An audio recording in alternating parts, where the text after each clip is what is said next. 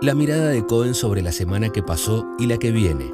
Escrito por el equipo de estrategia de Cohen Aliados Financieros. Lunes 26 de diciembre de 2022. Mejoras transitorias y deterioro permanente. El gobierno cumplió con su objetivo de llegar a fin de año sin desborde cambiario ni aceleración inflacionaria.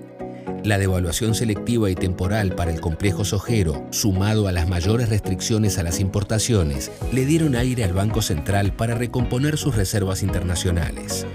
Si bien destacamos el ajuste del gasto primario, esto no se explica por reformas de fondo, sino por la ventaja temporal que le da la inflación, ya que impacta más rápido en la recaudación que en el gasto. Con estas medidas, mejoró la foto de fin de año, pero la película de cara a 2023 sigue siendo compleja.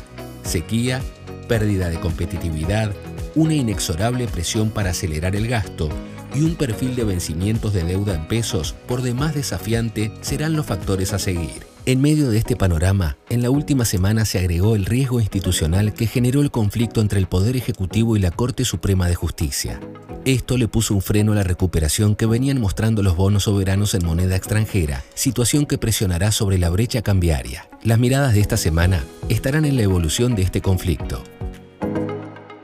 En el plano global, la anteúltima semana del año trajo datos dispares que volvieron a presionar al alza las tasas de interés, afectando negativamente tanto a bonos como acciones. La inflación implícita en el consumo de Estados Unidos resultó por debajo de las expectativas, pero su caída se debió exclusivamente a la baja en los precios de los bienes, mientras que el valor de los servicios fue igual al mes anterior. Sin embargo, la sorpresa negativa la dio el gasto que retrocedió respecto al mes previo, al mismo tiempo que los ingresos volvieron a superar los pronósticos. Por otro lado, la estimación final del PBI del tercer cuarto de 2022 se volvió a corregir al alza con una mejora en consumo privado, dejando mayor margen de maniobra a la Fed para ajustar la política monetaria de cara a 2023. En el mercado de commodities, el petróleo se recuperó empujado por un recorte de producción que podría aprobar Rusia en el próximo año.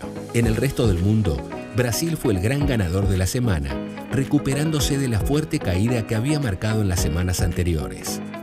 En la última semana de 2022, la mira estará puesta en los precios de las viviendas de Estados Unidos y en los tres PMI de China.